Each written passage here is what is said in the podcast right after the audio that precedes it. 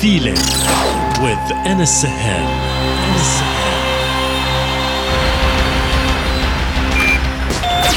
Connected, connected, connected.